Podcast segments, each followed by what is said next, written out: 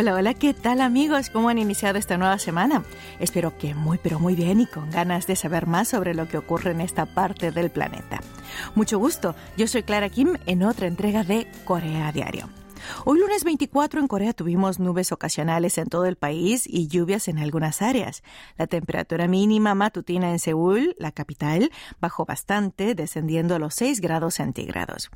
Esto sumado al viento hizo que la sensación térmica cayera aún más, haciéndonos salir bien abrigados.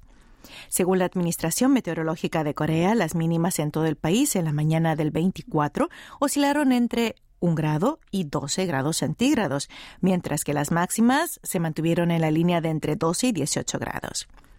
Y en sus respectivos lugares, ¿cómo estuvo el tiempo hoy? ¿Mucho sol? ¿Lluvias? ¿Frío o calor? Más allá de las variaciones térmicas que podamos tener dependiendo de dónde estemos, lo importante ahora es que suban el volumen y que se dispongan a compartir conmigo noticias de Corea y sus gentes aquí en Corea Diario. La que suena es la primera canción de hoy. El tiempo en octubre canta 10 centímetros.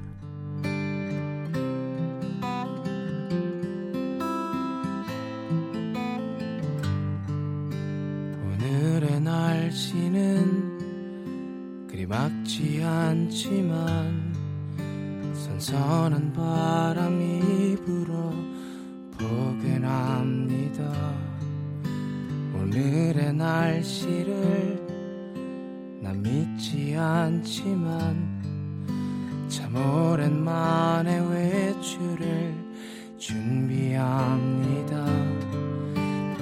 내 거릴 나와 보니 괜히 나만 우랬나 봐. 젖은 우산 같은 맘도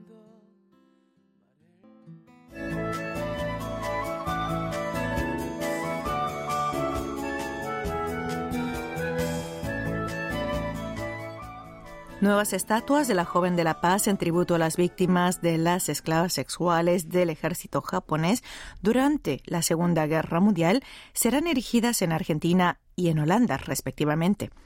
Así lo reveló Lee Na-young, presidente de la Alianza por la Justicia y la Memoria, el día 19 del corriente, durante la manifestación número 1566 celebrada frente a la antigua embajada japonesa en Seúl. Cabe destacar que en los Países Bajos la instalación de la estatua de la joven de la paz la promueven los residentes locales y no grupos coreanos. Griselda Mollermans, periodista independiente de ese país europeo, confirmó la decisión de erigir este monumento de la capital, Ámsterdam, pero aún no han decidido dónde se ubicará exactamente. La primera estatua de la paz fue erigida frente a la antigua embajada japonesa en el barrio Chungno de Seúl en el año 2011 en honor a las víctimas del ejército japonés y desde entonces han instalado varios ejemplares en Estados Unidos y Alemania, pero la mayoría de ellas fueron erigidas por grupos coreanos. Por eso es muy significativo el que la periodista holandesa haya tomado la iniciativa por su propia cuenta. Griselda Mollermans, ex periodista de investigación, presentó una solicitud al gobierno holandés en febrero de 2019 con la intención de erigir una estatua de la joven de la paz en Ámsterdam que representara a mujeres de varias razas. Adicionalmente, planea investigar más a fondo este tema y señaló que para resolver esta cuestión debe lograrse el consenso de la comunidad internacional, pues también hay víctimas de esclavitud sexual en ocho países de la Unión Europea. Si todos los países afectados se solidarizan con este tema, podrán unir sus voces para lograr una sincera disculpa de parte de Japón. Por otra parte, la estatua de la joven de la paz a instalarse en Buenos Aires, Argentina, se ubicará en el antiguo edificio de la Escuela Naval. Se trata de un lugar muy significativo, pues durante la dictadura militar allí torturaron y asesinaron a muchos ciudadanos, y ahora es conocido como símbolo de los derechos humanos internacionales. Además de estos dos monumentos que pronto originarán en Buenos Aires y en Ámsterdam, hace unos días aprobaron la instalación de esta estatua en Filadelfia, Estados Unidos. Las autoridades de dicha ciudad estadounidense instalarán este símbolo de la paz en Peace Square, en la ribera del río Delaware. Peace Square es una plaza creada como espacio conmemorativo para las víctimas de las mujeres de Solás del ejército japonés. El problema de las víctimas no es simplemente una cuestión entre Corea y Japón, sino que revela claramente una agresión del imperio japonés y un crimen de guerra que afectó a muchos países durante la Segunda Guerra Mundial.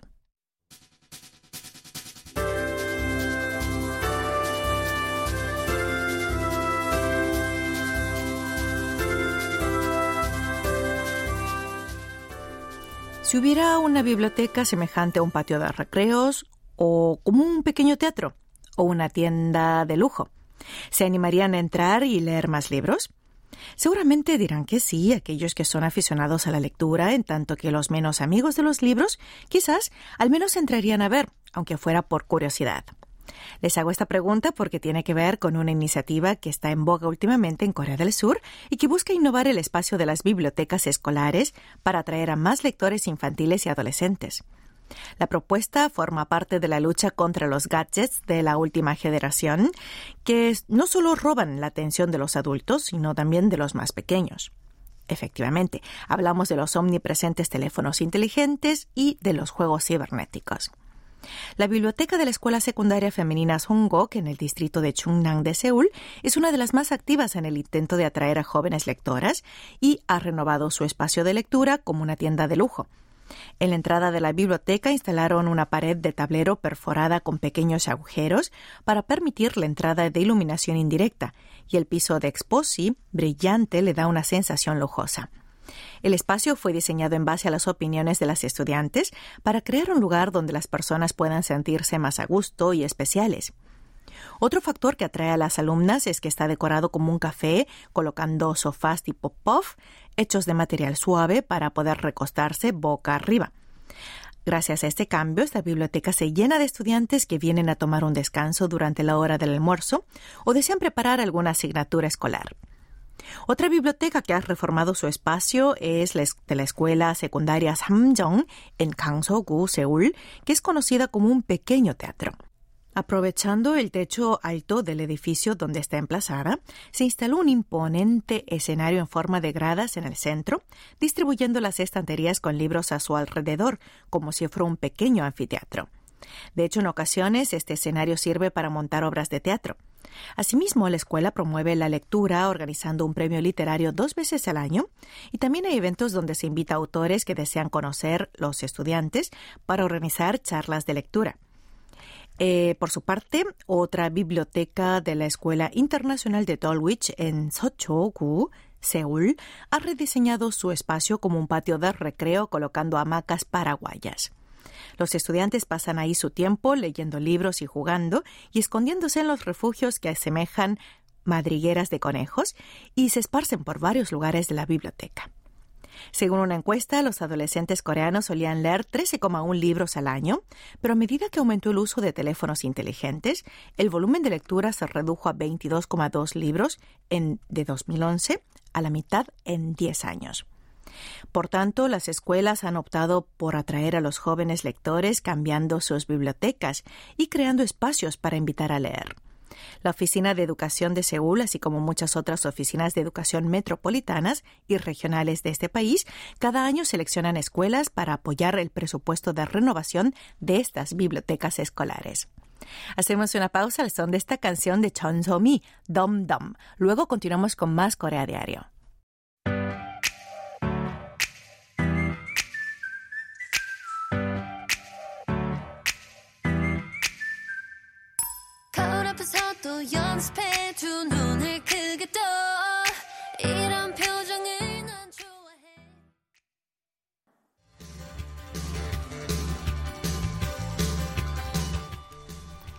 ¿Qué pasa en Asia?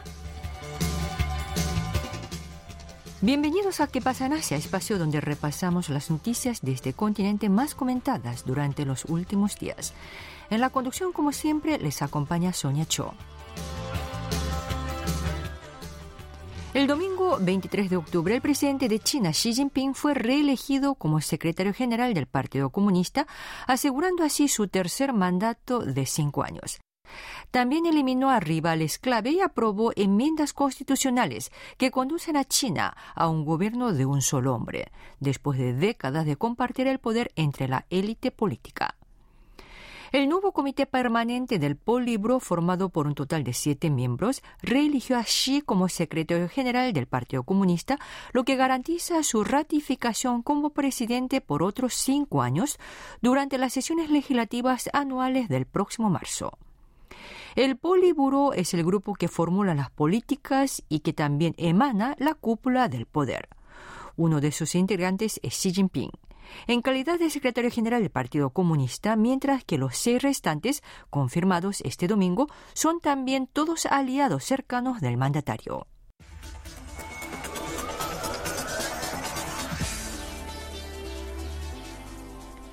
El Parlamento de Sri Lanka aprobó el día 22 una enmienda constitucional para limitar las prerrogativas presidenciales y otorgar más control al poder legislativo. Esta reforma fue una promesa del actual presidente Ranil Wickremesinghe y resultó aprobada por 172 votos a favor y uno en contra. Esta gran medida revoca muchos de los cambios impulsados por el expresidente Gotabaya Rajapaksa durante su mandato, que otorgaban grandes poderes al jefe de Estado, antes de verse obligado a dimitir y a huir del país el pasado julio. En concreto, esta enmienda vuelve a someter al control parlamentario tanto al presidente como a su gabinete de ministros y reintroduce las comisiones independientes relacionadas con delitos de corrupción que previamente desmanteló el exmandatario. Sri Lanka atraviesa la peor crisis económica desde su independencia del Imperio Británico en 1948, situación que degeneró en protestas masivas por toda la isla que llevarán a la renuncia en mayo del entonces primer ministro Mahinda Rajapaksa y de su hermano y expresidente Gotabaya Rajapaksa en julio.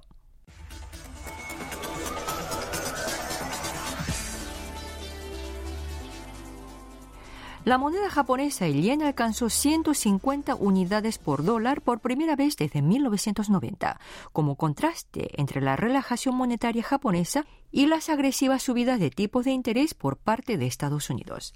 Es la primera vez en 32 años desde agosto de 1990, durante la segunda mitad de la burbuja económica, que el tipo de cambio supera los 150 yenes por dólar.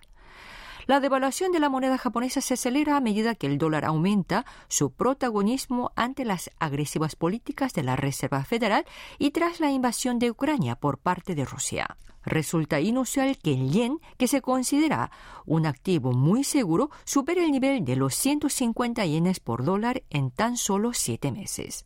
De hecho, el dólar se apreció un 30% frente al yen durante este año, pese a que Japón gastó una cifra récord de 2,8 billones de yenes en intervenir en el mercado de divisas en septiembre, con el objetivo de reforzar su moneda.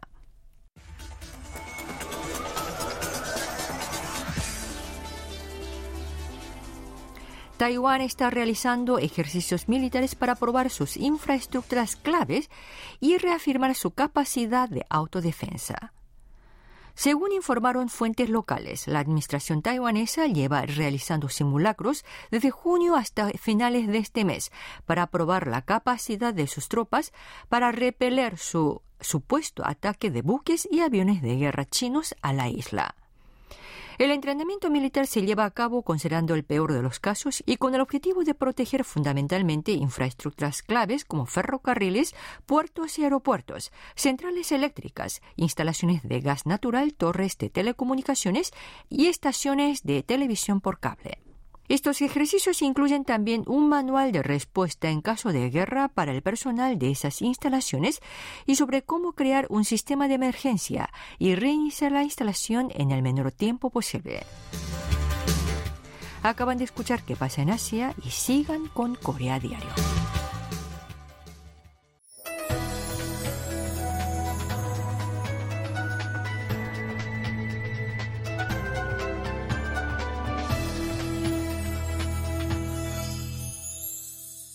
KBS World Radio. Están escuchando Corea a Diario. Hoy lunes 24 de octubre les acompaña en el micrófono Clara Kim.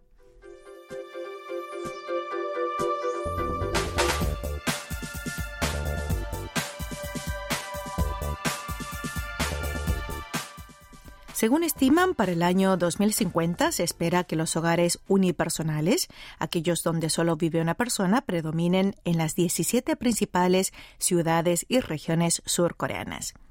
Esta tendencia responde a la baja tasa de natalidad y al rápido envejecimiento poblacional que hará difícil encontrar modelos tradicionales o convencionales de familias, que son aquellas integradas por padre, madre e hijos.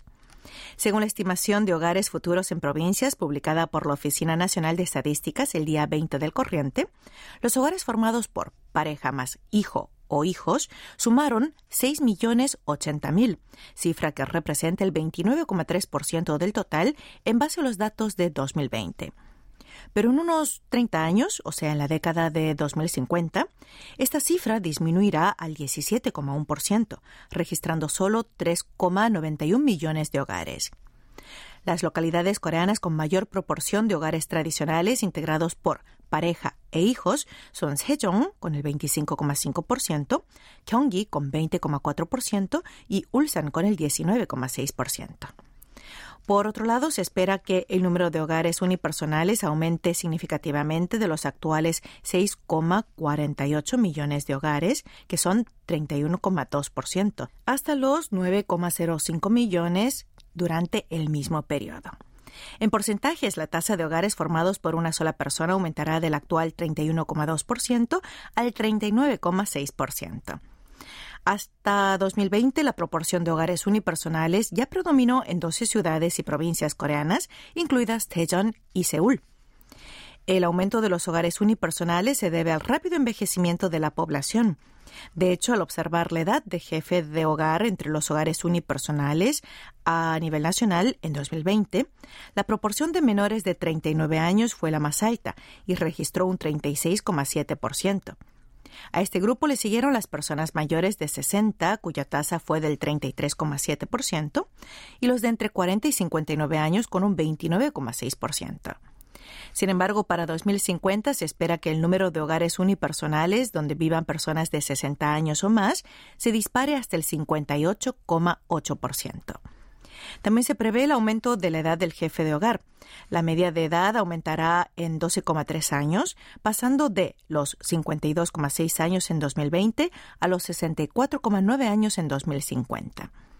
Según las previsiones, el número de hogares de personas mayores cuyo jefe de hogar tiene 65 años o más aumentará 2,5 veces, pasando de 4,64 millones de hogares en 2020 a los 11.375.000 hogares en 2050. Y en 10 ciudades y provincias, incluidas Cheonnam, Gyeongbuk y Gangwon, se espera que la proporción de hogares con gente de la tercera edad supere el 50%.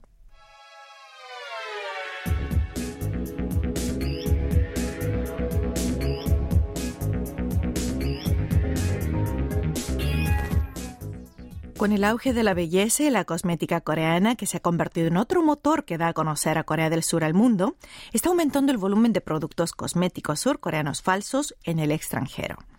La Oficina de Propiedad Intelectual de Corea anunció el día 20 del corriente que la cantidad de casos donde marcas registradas de empresas surcoreanas de cosméticos fueron usadas fraudulentamente en el extranjero aumentó 4,6 veces en dos años.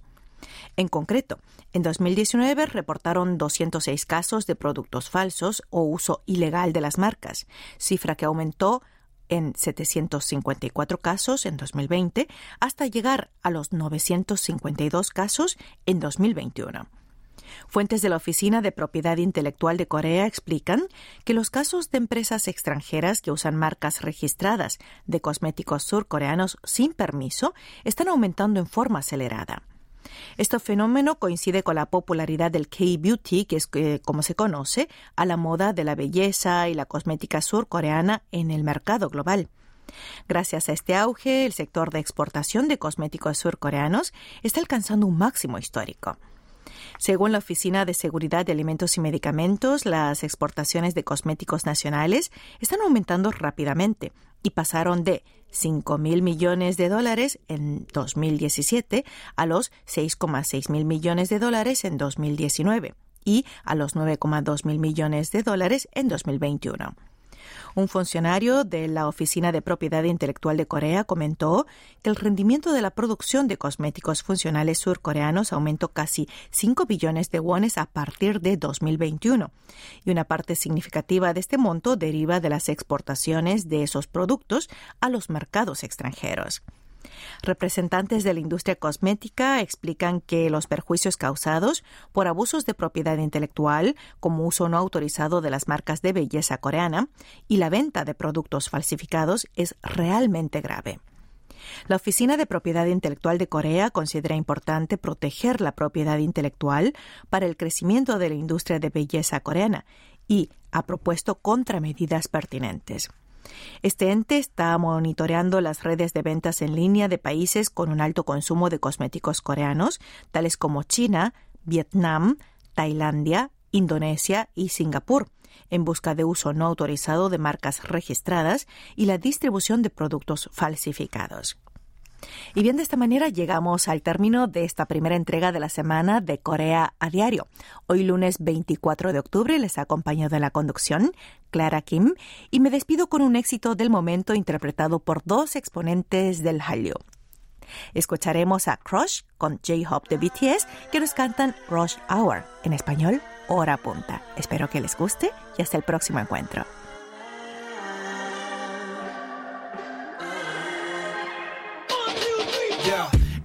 walking on the street, yeah. You and Billy G, it's a 한강지, yeah. 이태원을 지나왔어 언덕길로. 클락션은 목이 쉬어. 퇴근길마다 삐걱삐걱. 그게 자그마치 인연. 입에 다 내가 나 미칠 지경. 작업실로 당당하게 내비치고. This is crush hour, 비켜라, 비켜. Ay, we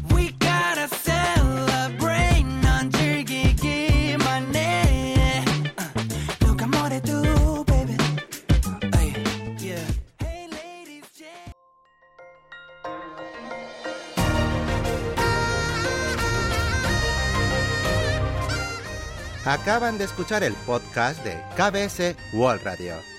Hay muchos más contenidos en wall.kbs.co.kr barra Spanish. Gracias por seguir en sintonía. KBS World Radio